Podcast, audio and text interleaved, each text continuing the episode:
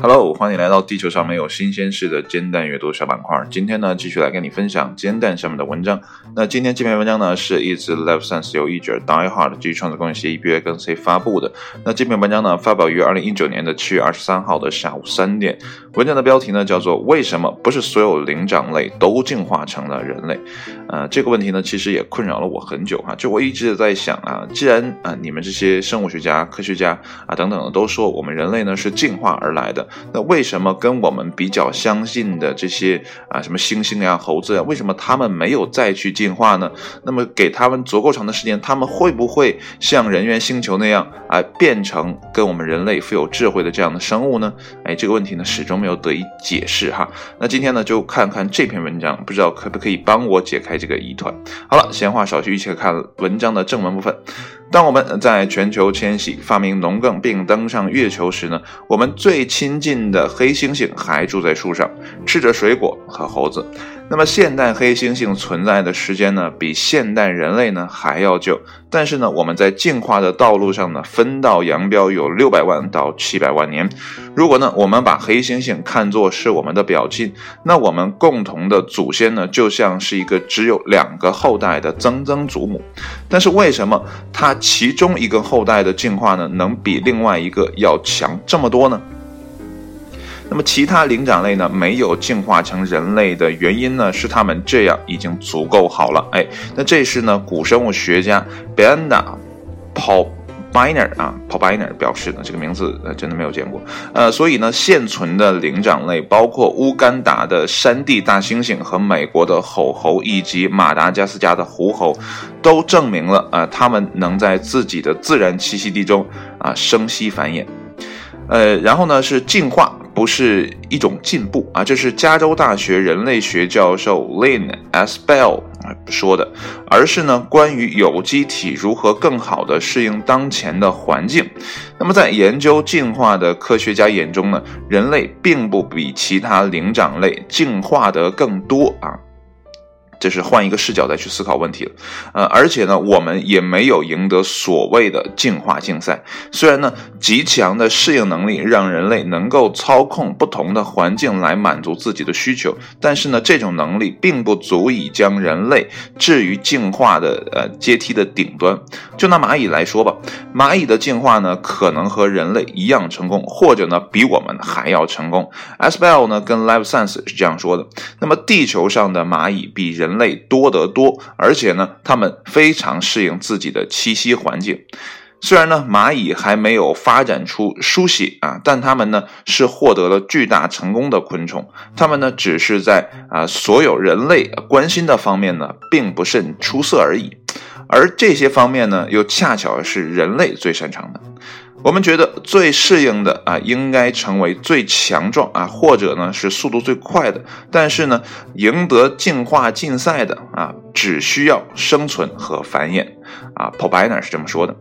我们的祖先呢，从古代黑猩猩中间分离出来呢，就是一个很好的例子。虽然呢，对于人类或者黑猩猩，我们没有完整的化石记录，但是呢，科学家综合现存灵长类动物化石中的基因和行为线索呢，来了解后裔可能成为人类和黑猩猩的灭绝物种。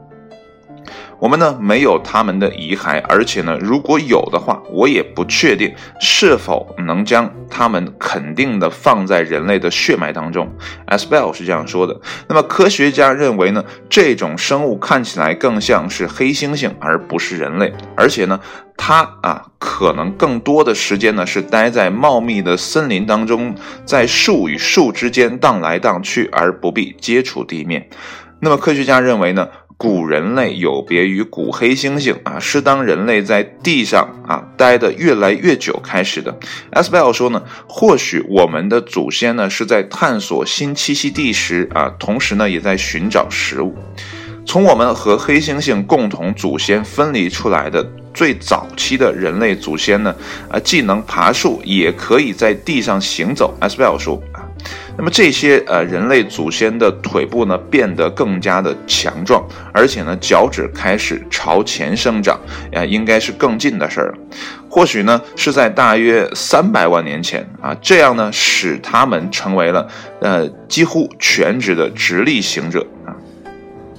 那么在栖息地选择上呢，呃，些许差别，或许是。第一种能看出来的啊行为变化 s b e l 说，为了继续两足的直立行走呢，我们的祖先呢会先进入没有封闭啊天棚的栖息地，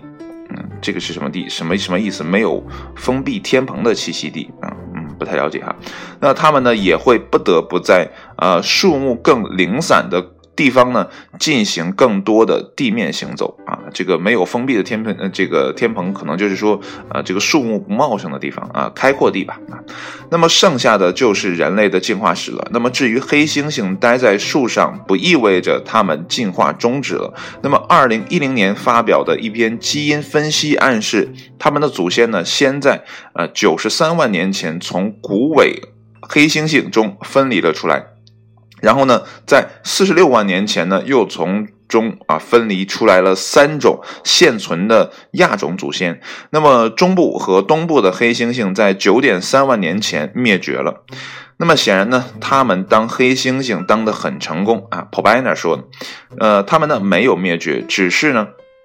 那我们不破坏啊，只要我们不破坏他们的栖息地，他们可能还会继续的啊存在下去很多年。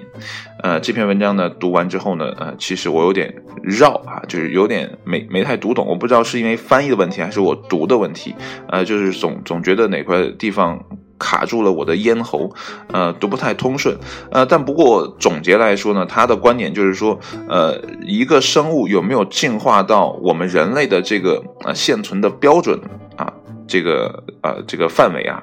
呃，并不是说呃像我们想的那样啊，他要呃有什么这个语言能力啊，有文字啊，啊有自己的文明史等等，他不需要，他只要做一件事情，就是在自己的啊自然栖息地中可以生息繁衍啊，就有这个标准。在那儿的话呢，就说明这个物种是很成功的啊！而且呢，在文章的后段呢，大家也呃听到了，就是黑猩猩依然在进化啊，在分呃从原始的那个黑猩猩当中啊，这个分离出来啊，变成了现存的三个亚种嘛。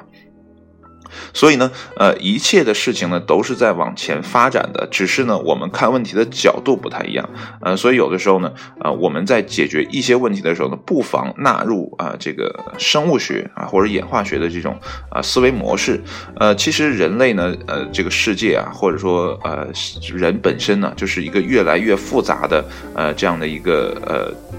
问题吧。啊，其实人类也是个问题，呃，就是变得越来越庞杂，可能呢没有一个人可以切实的解决，呃，哪怕一个人身上的所有问题啊，做不到。所以呢，怎么办？那我们只能用生物进化的啊，或者生物演化的这样的方式呢，去来思考啊这个问题。有的时候呢，我们根本不需要解决所有的问题，比如说，呃，一个飞机啊，一个引擎的时候一旦坏了，那。这个飞机就会坠毁，对吧？它没有动力来源了，所以呢，为了增加它的稳定性呢，我们就增加它的冗余度啊，就把它变得更加复杂。那我们给它配四个引擎，这样呢，在一个引擎坏掉的时候呢，还有其他三个引擎呢可以提供动力，呃，起码能完成紧急迫降的这样的一个任务。所以说呢，有的时候我们觉得，哎，越是简洁的东西呢，越美好。啊这是当然是我们向往的，但现实生活当中呢，很多事情都是复杂的，就包括呃，他们研究的科学家们研究的啊，这个进化也是这样，就是它没有一个呃特别明晰的一个标准，说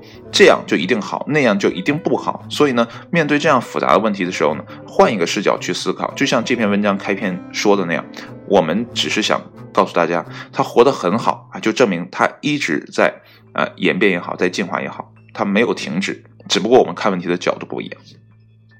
然后呢，今天的结尾呢，以呃但有老王的一句留言呢啊来结束。其实这也是呃我记得在呃相声里听到的，当然了，就是德云社我忘了是谁了啊，就是他说的一句话：不是所有虫子都能变成蝴蝶，因为呢有他呃有的是他娘的蛆啊，你看。这个话是说的蛮有意思的嘛，就是说，呃，不是所有的事物呢都能像我们想的，像我刚开始想的那样，呃，并不是所有的呃我们的祖先都进化成了就是我们那个曾曾祖母啊，不是所有的都进化成了像我们人类这样。子，是我们只不过是，呃，恰巧啊，我觉得都不能说是幸运，也许呢，我们现代人类还活在树上的话呢，呃，也许是更幸运的，因为呢，那样你既不需要思考，也不需要烦恼，你每天呢就是，呃，哎，搞搞这种简单的社交，什么社交呢？就是啊，翻翻毛啊，吃吃它身上的跳蚤呀，等等的，哎，其实就很好了，然后无忧无虑的在树上荡来荡去，所以呢，你没有办。法去定义哪个是更好，哪个是更不好，对吧？所以我们看问题呢，有的时候也不要太绝对啊，去想这个问题。好了，今天的文章呢就分享到这里，谢谢你的收听。记住了，不是所有的啊这个虫子都能变成蝴蝶，因为呢有的是它那样的蛆啊。再见啊！如果吃早饭的时候呢，嗯，那就抱歉了，拜拜。